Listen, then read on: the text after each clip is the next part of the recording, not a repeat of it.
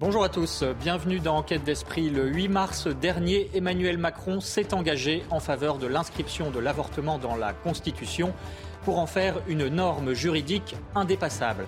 Ce faisant, il rouvre le débat sur l'avortement au plan politique, un débat qui touche à des questions essentielles sur la vie, la mort et la personne humaine. Mais ce qui est surprenant, c'est que l'avortement soit devenu au fil des années une sorte de valeur suprême, presque un dogme au point qu'il soit devenu très difficile de parler de ce que cet acte représente vraiment pour les femmes et pour la société tout entière. Quelle est la valeur de la vie qui en découle et quelle est la place du pardon et de la miséricorde, la miséricorde divine bien sûr.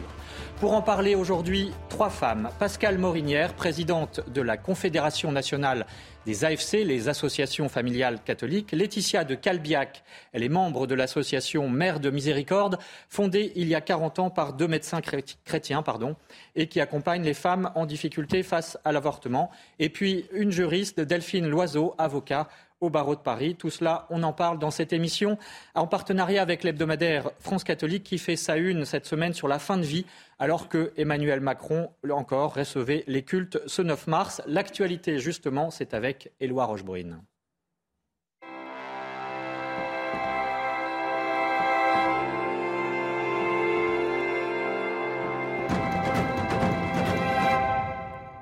Bonjour Éloi, et vous commencez euh, ce JT par le nombre de catholiques dans le monde.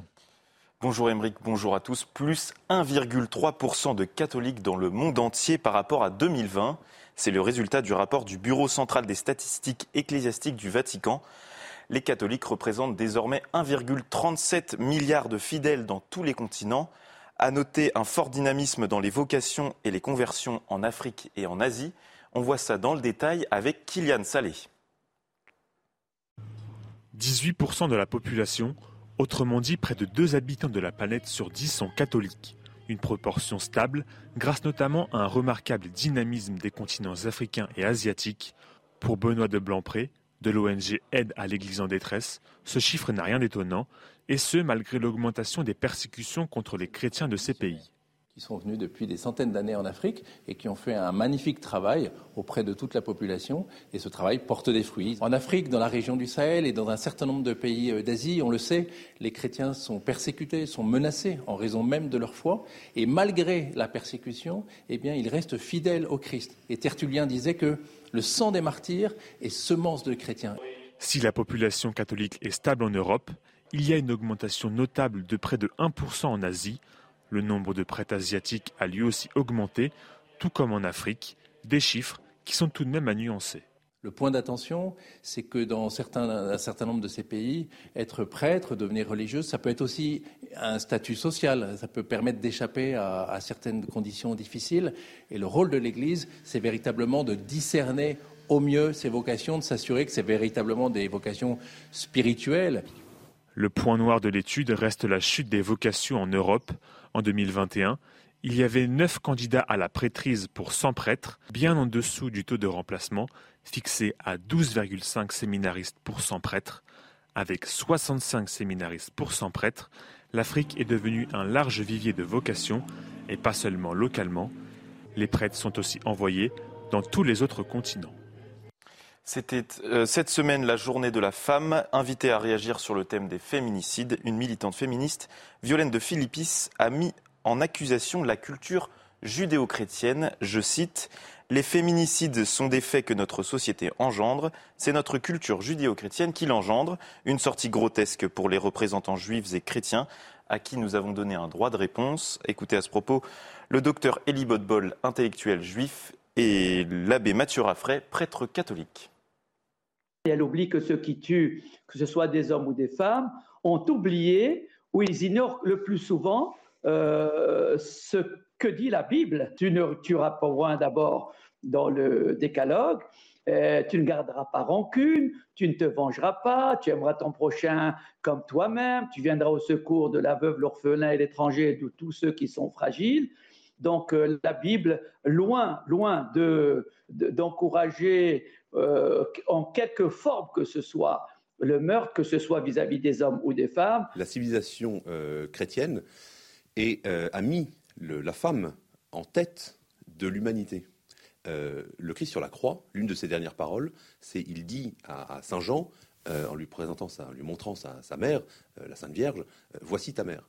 Et ce, que ça signifie, c'est que désormais, Marie devient la, mère de tous les hommes. Par une femme que le salut est entré dans le monde. C'est une femme qui donne Dieu au monde. Et euh, c'était déjà prévu dans l'Ancien Testament, puisque après le péché originel, euh, Dieu dit à, Adam et Ève que c'est une femme qui vaincra le, démon, le, serpent, et qui lui écrasera la tête.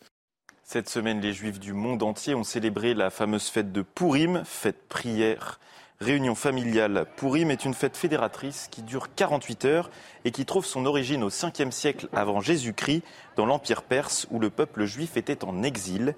Un épisode qui vous est raconté par le rabbin Yann Boissière qui a accepté de répondre à nos questions.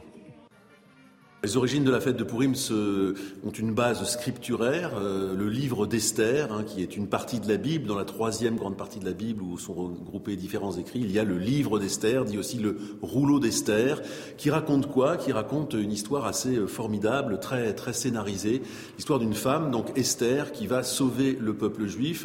Elle est élue un petit peu par hasard comme la reine de beauté. On est ici vers le moins 4, 5e euh, siècle dans l'empire perse. Elle devient reine un petit peu par hasard mais du coup, euh, le fait de se voir propulsée dans le cœur du pouvoir fait qu'elle va pouvoir sauver un complot d'annihilation des Juifs de son époque. C'est la fête de la résilience, c'est la fête de l'intelligence, c'est la fête de la, euh, de, la, de la résistance face effectivement euh, à la volonté de nous annihiler ou en tout cas de, diminuer la culture juive. Donc c'est une fête, une fête de la résilience, on va dire, très importante avec des valeurs un peu différentes. Un nouveau souffle pour les chrétiens en Irak. À Mossoul, les cloches de Notre-Dame de l'Heure ont sonné grâce à l'investissement de l'Église et de l'UNESCO. Après des années de guerre civile et de persécution par l'État islamique, la chrétienté pense peu à peu ses plaies. Reportage sur place signé Marine Sabourin. C'est une image forte dans cette ville martyre de l'État islamique. À Mossoul, trois cloches de bronze venues tout droit de Normandie ont sonné en présence de la directrice générale de l'UNESCO, Audrey Azoulay, à l'origine de cette initiative. Objectif faire revivre l'esprit de Mossoul pour une coexistence pacifique entre les communautés. La communauté internationale et l'UNESCO soutiennent les Irakiens, en particulier parce qu'il n'y aura pas de paix et d'avenir sans patrimoine, sans éducation, sans culture. L'heureux élu est l'église Notre-Dame de l'Eure, reconstruite après le départ des djihadistes. En extase devant ces trois cloches de bronze, le père Olivier Poquillon y voit le symbole de la réconciliation entre les Irakiens. Trois cloches qui portent les noms des trois archanges Gabriel, Michel, Raphaël, avec une symbolique forte puisque ces trois archanges euh, sont des figures spirituelles importantes pour les chrétiens comme pour les musulmans. Jadis, au lieu du christianisme, Mossoul et la province de Ninive se sont vidés de leur population chrétienne, passant de 1,5 million à 400 000 âmes. Le son de ces cloches appelle aussi les chrétiens exilés à retourner chez eux. C'est la fin de votre journal. Émeric, c'est à vous pour la suite d'Enquête d'esprit. Merci Éloi Rochebrune. À la semaine prochaine pour l'actualité. Forte actualité toujours sociétale ces derniers jours avec la fin de vie. On en parlait la semaine dernière dans Enquête d'esprit. Et puis désormais l'avortement avec une annonce de Emmanuel Macron ce mercredi 8 mars. On en parle aujourd'hui avec Pascal Morinière. Bonjour, merci d'être avec nous. Vous êtes médecin et présidente de la Confédération nationale des AFC, les associations familiales catholiques qui représentent 26, familles, 26 000 pardon, euh, familles en France euh, et vous défendez à ce titre une politique familiale digne de ce nom. Vous nous en parlerez. Avec nous également Laetitia de Calbiac. Bonjour. Merci d'être avec nous. Vous êtes membre de l'association Mère de Miséricorde qui accompagne les femmes en difficulté face à l'avortement. Cela représente 3000 personnes avec une ligne d'écoute et des chaînes de prière. Vous-même avez vécu un avortement et vous êtes l'auteur de Ne laisse pas les ténèbres te parler. C'est aux éditions des Béatitudes. Et puis également Delphine Loiseau, bonjour. Bonjour. Vous êtes juriste, avocat et vous êtes signataire d'une tribune dans le Figaro qui s'oppose justement à l'inscription de l'avortement dans la Constitution française. Vous nous direz pourquoi. Alors, le 8 mars dernier, Emmanuel Macron a donc annoncé la présentation dans les prochains mois d'un projet de loi pour inscrire l'interruption volontaire de grossesse dans la Constitution. Pascal Morinière, euh, l'avortement est donc autorisé par la loi depuis la loi Veil de 75. Le mettre dans la Constitution aujourd'hui, quel sens ça a? Est-ce que c'est un sujet de diversion sociétale, comme l'a écrit l'éditorial du Figaro du 9 mars par rapport à d'autres problèmes comme euh, ceux de l'hôpital ou de l'école? Et euh, vous-même avez, enfin les AFC en tout cas que vous représentez, a publié un communiqué pour dire quid de la liberté des enfants? C'est ça. Euh, on voit bien qu'Emmanuel Macron était a priori plutôt réticent à toute euh, tentative de faire bouger la loi Veil. Il s'était exprimé dans le journal Elle en disant qu'il ne souhaitait pas l'allongement des délais. Depuis, les délais ont, glissé. On voit bien qu'il cède euh, à une certaine pression sur le côté gauche de son électorat. C'est quand même étonnant de sortir ce sujet-là juste au moment d'une semaine de mobilisation sociale. on voit bien que ce qui est considéré comme une réforme plutôt de droite en ce qui concerne les retraites est équilibré par cette annonce qui est plutôt de gauche. Il y, a, un jeu politique euh, très que tout le monde peut lire, mais qui a quand même son efficacité. Et puis évidemment, euh, c'est un symbole. Delphine Loiseau, le mettre, la, mettre l'avortement dans la Constitution, euh, ça en fait un dogme républicain? Oui, alors je pense qu'on peut dire que c'est un, dogme républicain parce que, en fait, inscrire un droit ou une liberté à la Constitution, c'est lui donner une valeur supra-législative, donc au-dessus de la loi. Et à ce titre-là, euh, on peut moins discuter de ce qui est inscrit comme, un droit. Et il convient de rappeler qu'en fait, la Constitution euh, a pour euh, principe, à la base, d'organiser le fonctionnement d'une société et non pas d'inscrire des droits. Il n'y a pas d'obligation à inscrire des droits dans une Constitution. Et, le fait même que là, on, veuille inscrire ce droit, qui n'est pas d'ailleurs un droit en tant que tel, hein, qu'on veuille inscrire, plutôt comme l'a dit Macron, on veuille inscrire une liberté pour les femmes de mettre fin à leur grossesse, eh bien, ça voudrait dire que finalement, on voudrait euh, qu'il y ait une liberté pour la femme de pouvoir tuer l'enfant qu'elle porte en elle. Donc, en fait, euh, on va dire qu'il y a une liberté, et à la base, les droits fondamentaux sont pour des choses qui sont censées être bonnes. Et eh bien là, on va dire, c'est un drame, mais on veut que les femmes puissent avoir accès à ce drame. Il y a une inversion de valeur. Exactement.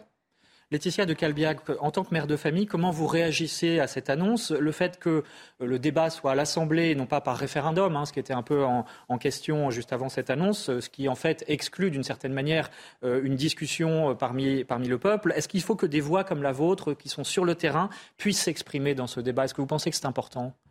Oui, je pense qu'il y a un manque de vérité en fait dans ce débat, dans le sens où les femmes qui ont avorté, euh, il n'y a pas que des féministes, il y a des femmes qui finalement ont subi un avortement.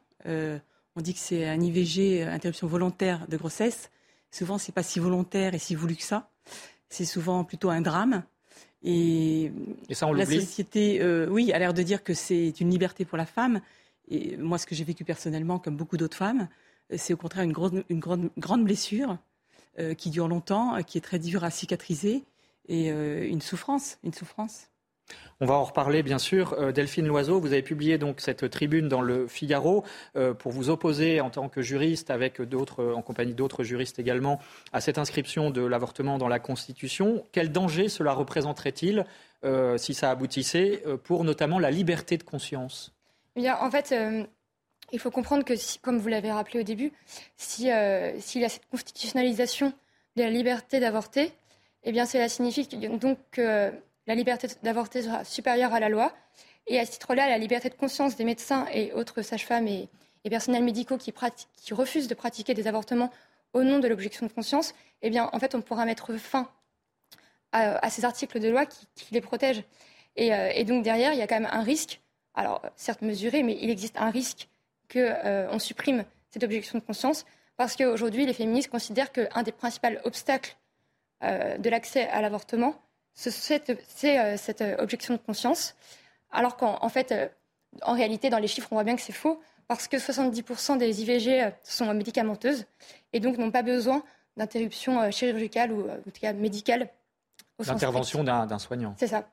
Et donc, et donc, en fait, il existe aujourd'hui en France, il y a un réel accès à l'avortement. Et donc, finalement, c'est très politique, mais ça a des vraies conséquences juridiques.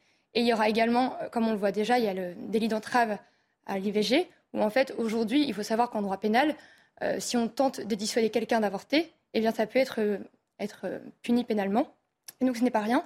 Et il y a donc un risque sur la liberté d'expression également, qu'en fait, on empêche et qu'on vienne renforcer, alors même qu'en fait, comme je viens de le dire, il n'y a aucun obstacle aujourd'hui au fait d'avorter. Et c'est plutôt le même l'inverse. Aujourd'hui, on, on ne veut plus informer les femmes sur les subventions qui existent, toutes les aides qui existent. Et en fait, on prétend que c'est une liberté, mais pour une liberté, il faut qu'il y ait une réelle information.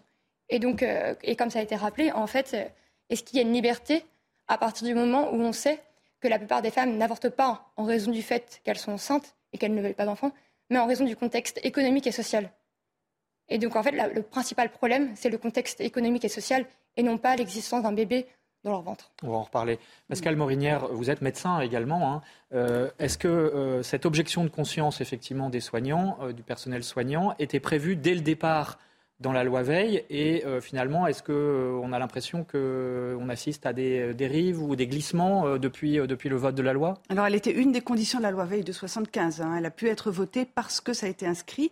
et cette objection de conscience, elle s'applique à tous les soignants, pas seulement les médecins et les sages-femmes, mais infirmières et soignantes, tous ceux qui participent à l'acte d'avorter.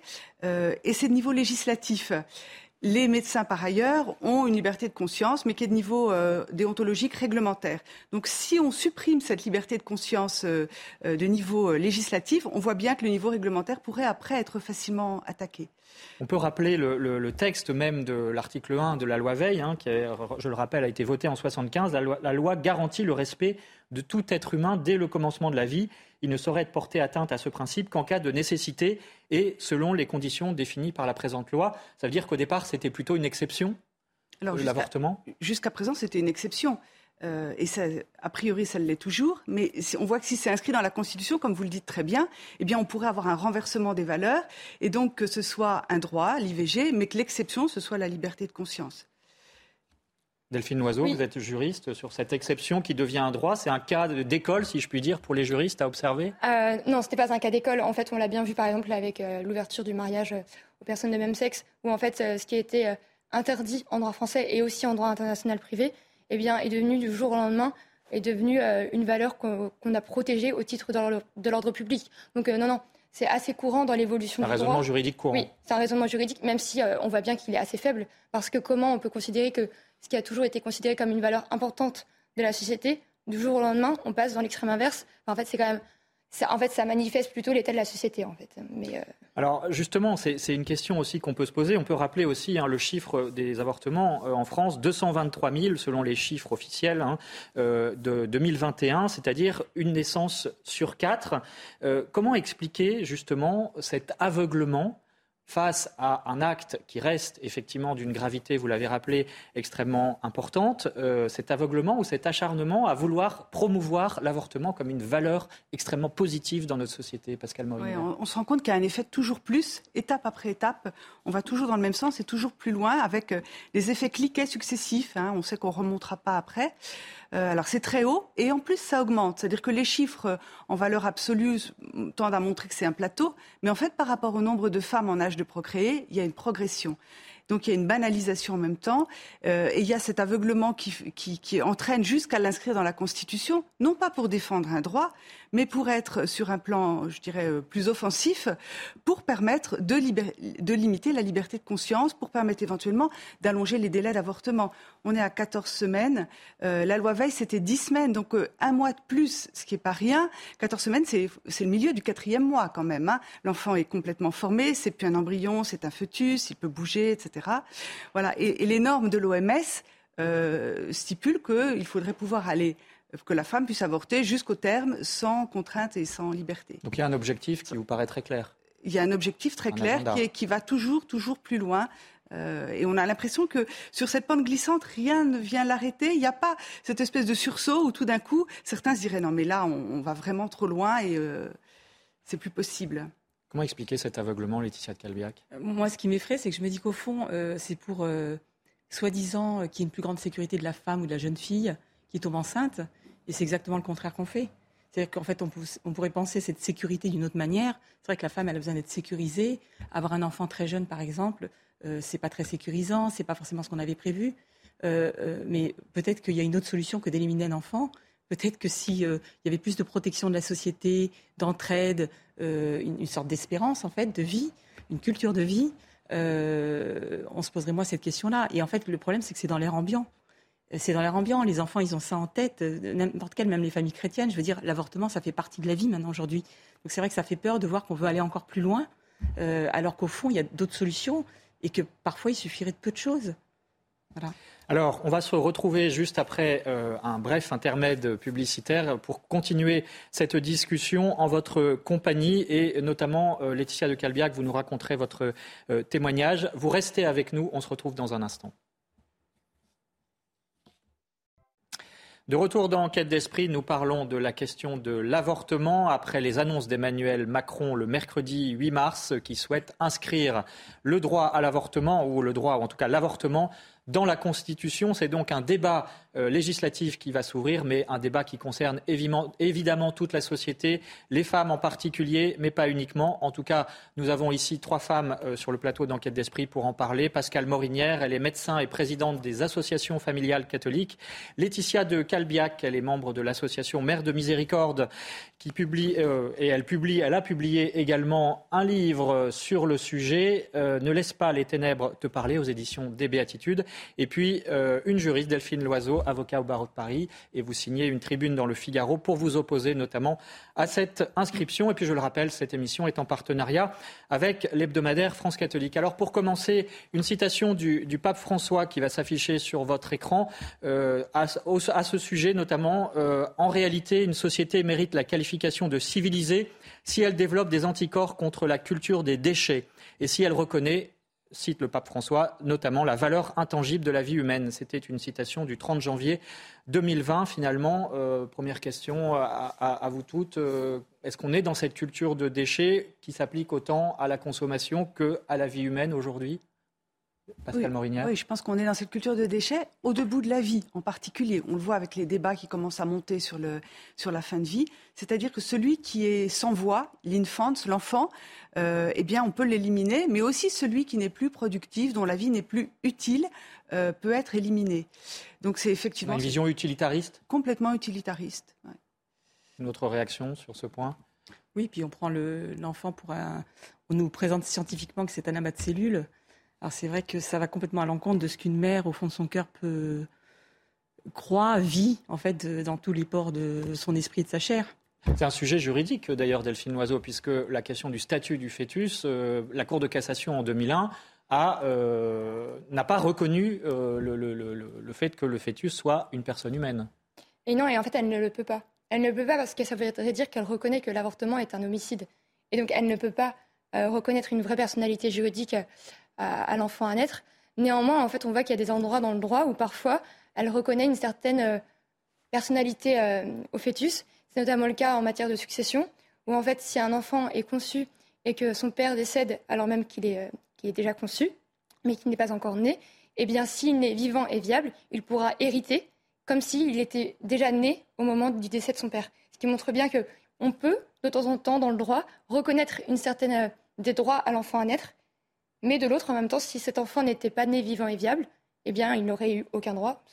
On est dans les, dans les, contradictions juridiques, Pascal Morinière, là-dessus? Oui, ben, euh, c'est tout à fait ça. Et l'accident de Pierre Palmade est une illustration incroyable euh, tout récemment, où on a vu que cet enfant, s'il n'était pas né vivant et viable... une femme enceinte qui a été percutée par la voiture de Pierre Palmade percutée, a perdu son bébé. L'enfant a six mois, donc il est a priori viable. Et il fallait être sûr qu'il était né vivant euh, pour qu'on puisse qualifier ce, qui s'était passé d'homicide involontaire. Sinon, c'était assimilé à une fausse couche. Enfin, je pense que c'est ça qu'on considérait. Et donc, il y a une énorme injustice pour les parents de ne pas reconnaître qu'il n'y ait pas de condamnation, que la justice ne passe pas sur cet événement. Autre contradiction du droit, euh, le gouvernement euh, a annoncé cette semaine qu'il y allait y avoir un, un, congé pour fausse couche. donc là, effectivement, là aussi, c'est une forme de reconnaissance. Oui, et la proposition de loi est très claire.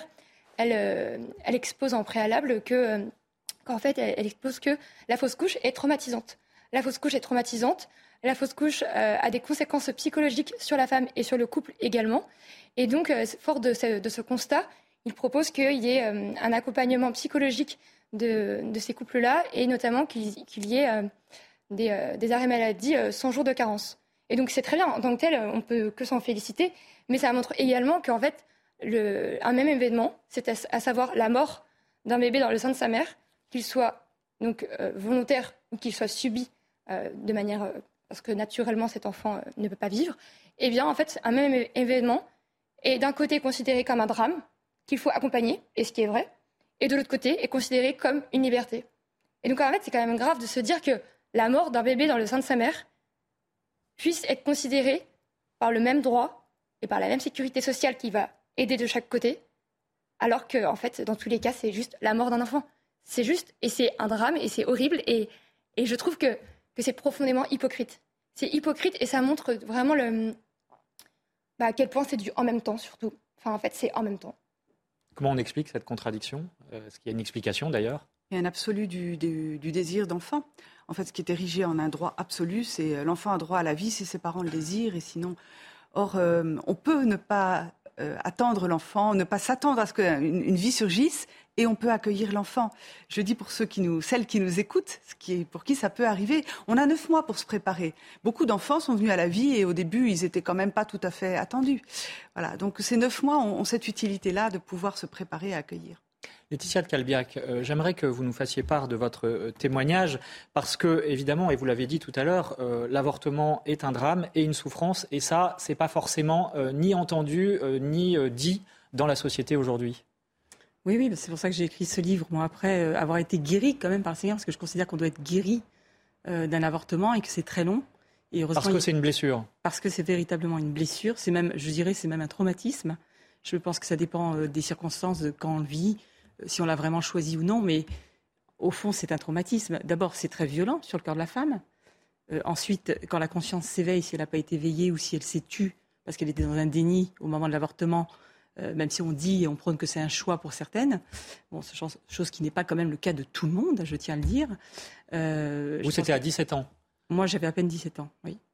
Voilà, donc c'est sûr que c'était pas, non, c'était pas un désir. Et quelle femme, je me dis, euh, excusez-moi, mais on a quand même des grâces de maternité en nous, euh, souhaiterait euh, mettre dans son parcours de vie le fait d'avoir avorté. Moi, j'ai commencé ma vie comme ça. Je, bien sûr que j'aurais souhaité que ça, ça n'ait pas lieu, bien sûr. Et, vous avez mis 10 ans à, à, sortir, en quelque sorte, du déni? J'ai mis plus de 10 ans, oui, plus de 10 ans. Ouais, 13 ans, je crois. Quel chemin avez vous parcouru eh ben, grâce à Mère de Miséricorde, en fait. Bon, j'ai retrouvé la foi en Église, en fait. Et c'est à ce moment-là que la lumière s'est faite dans mon cœur et que, euh, en fait, pendant 13 ans, j'avais, on n'avait pas reparlé de ça. Je ne reparlais pas de ça, on n'avait pas reparlé de ça. Donc c'était vraiment un déni protecteur, je pense. Et euh, c'est quand j'ai retrouvé la foi euh, dans le Seigneur, tout son amour, là, c'est remonté très rapidement. Et là, et j'ai pu pleurer, d'ailleurs, à ce moment-là. Alors que ce n'était pas le cas avant? Non, vous n'y pensiez pas? Alors, j'ai pleuré d'angoisse, mais j'ai malheureusement pas pleuré du fait d'éliminer cet enfant. Mais j'ai pleuré après, quand j'ai pu m'autoriser finalement à exprimer ce que je, sentais quand même dans mon cœur de jeune fille, euh, que la vie était sacrée et que c'était un enfant. Mais c'est vrai que le mot enfant, je, je, ne me, je ne me le disais pas. Et il y a eu très peu de, de préparation. Vous voyez, quand on vous dit il y a une, euh, vous devez voir une psychologue, ça a duré tellement peu de temps. J'ai eu tellement peu de personnes qui m'ont parlé. J'étais dans un silence total. C'était, j'étais très seule en fait. Et vous aviez euh, un pardon à vous donner à vous-même? Ah oui, ça c'est le plus dur pour une femme qui a avorté, je pense. Euh, on doit aussi pardonner certainement à d'autres personnes, hein, puisque finalement ça, ça, engendre euh, tout un groupe dans la société quand on regarde bien. Mais le pardon à soi-même, c'est vraiment ce qui est le plus dur, parce que je pense qu'on est le pire juge pour nous-mêmes. Et c'est vrai que l'avortement, quand on prend conscience de, de ce que c'est, dans la lumière du Seigneur et dans la foi, euh, c'est très dur si on ne croit pas encore en cette miséricorde du Seigneur qui est bien réelle et qui nous pardonne tous nos péchés, même celui de l'avortement, je tiens bien à le dire. Euh, il est pardonnable et on, est, on peut être pardonné, on, peut être aimable et se considérer aimé, mais c'est vrai que c'est, vraiment le travail le plus dur. On est vraiment, on se dit ça c'est impossible.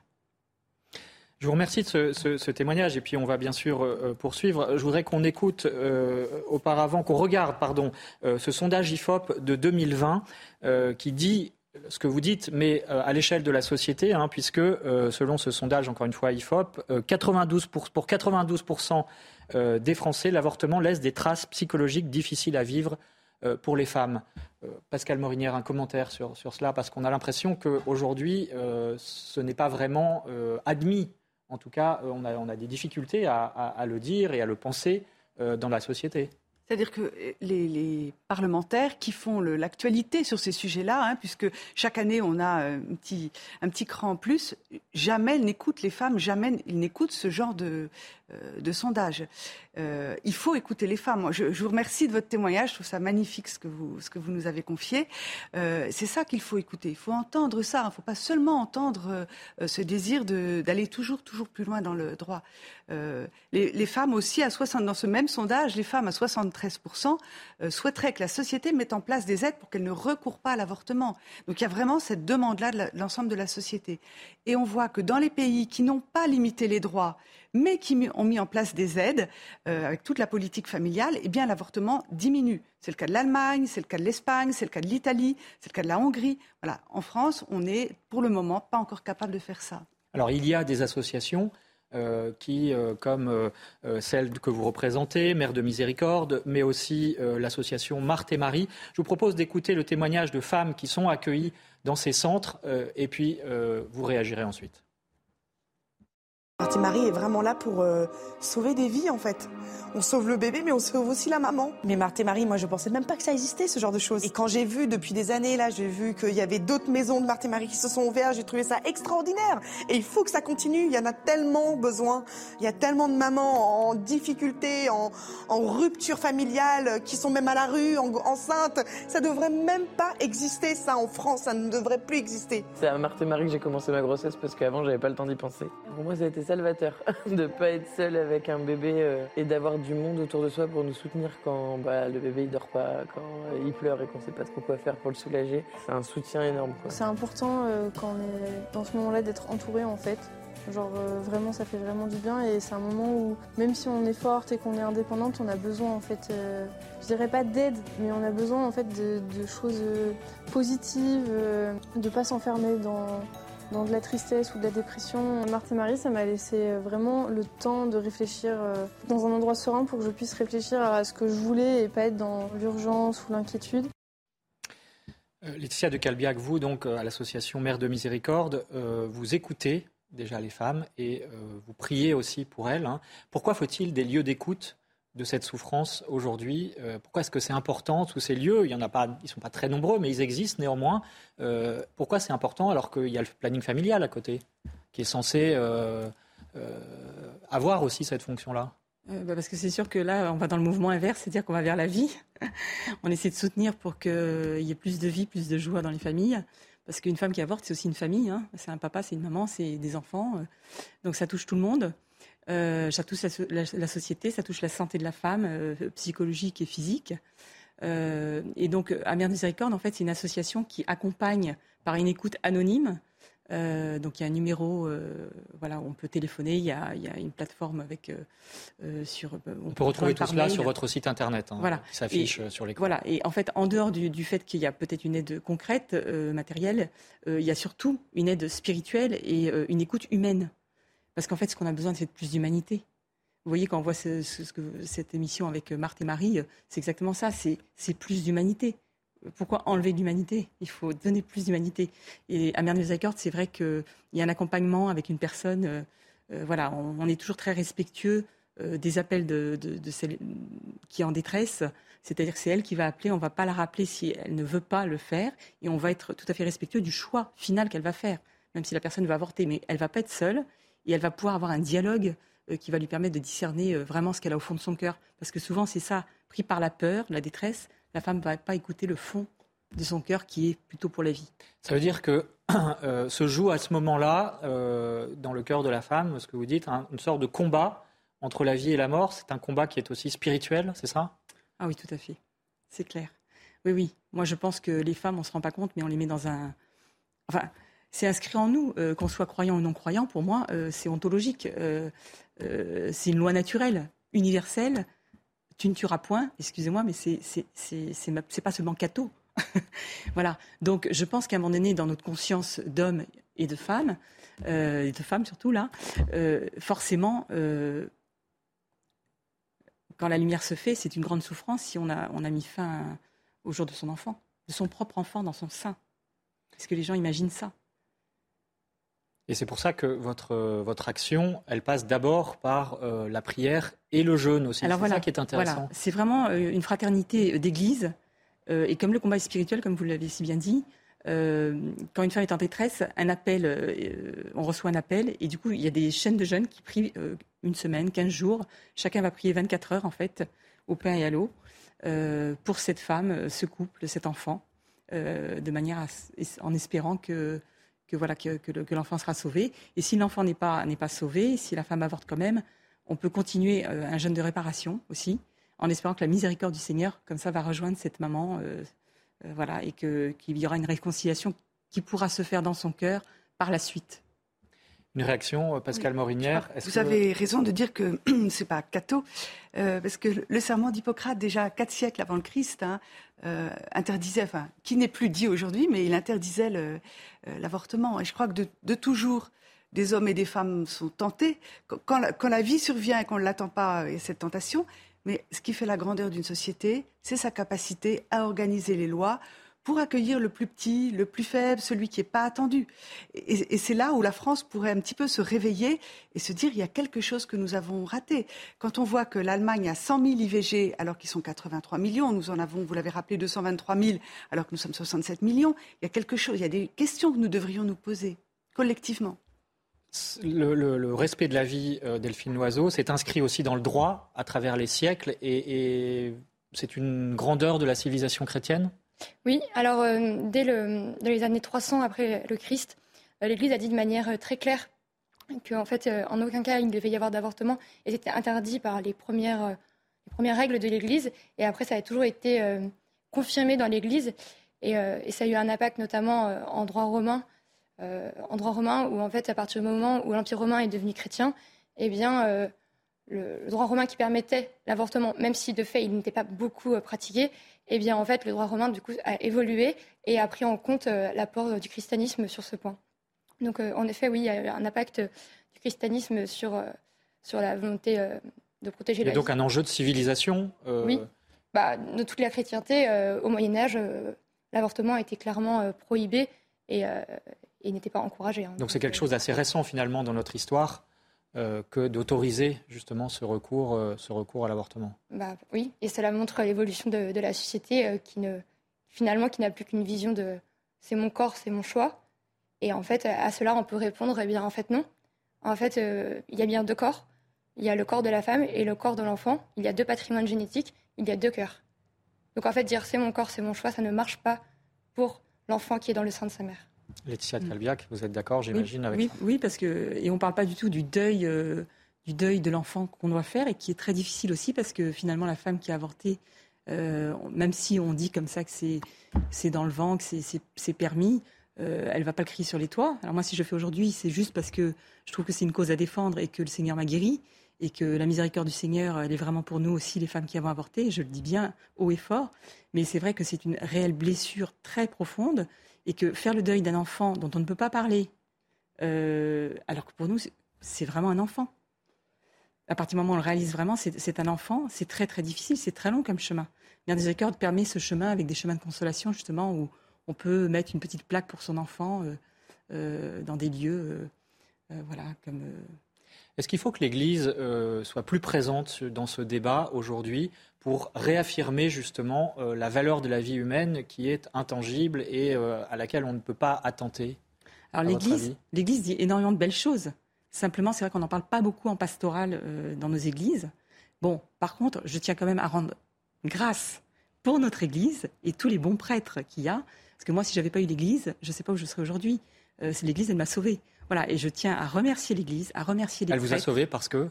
Parce que euh, parce que c'est le seul lieu où j'ai pu trouver une consolation, une restauration de, moi-même.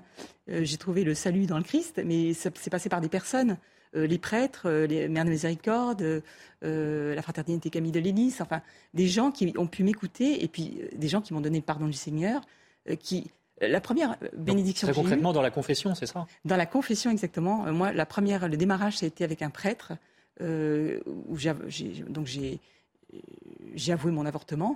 Et en fait, il m'a dit avec une manière très douce, il m'a dit, est-ce que vous avez donné un nom à votre enfant? Et alors le fait qu'il, appelle, c'est la première personne qui me parlait de mon enfant. Ça a été une, une consolation, un baume sur mon cœur énorme. En fait, il disait ce que j'avais dans mon cœur et que, je j'avais pas pu exprimer, et qui n'était dit euh, par personne. Par personne, puisqu'on parle d'avortement. C'est très, on parle pas d'enfant.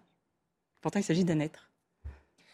Merci beaucoup hein, pour votre témoignage. Pascal Morinière, euh, il y a donc effectivement les situations euh, personnelles, individuelles, euh, qui sont parfois très douloureuses, mais il y a aussi, on va dire, une politique à mener sans doute en faveur de l'accueil de la vie humaine.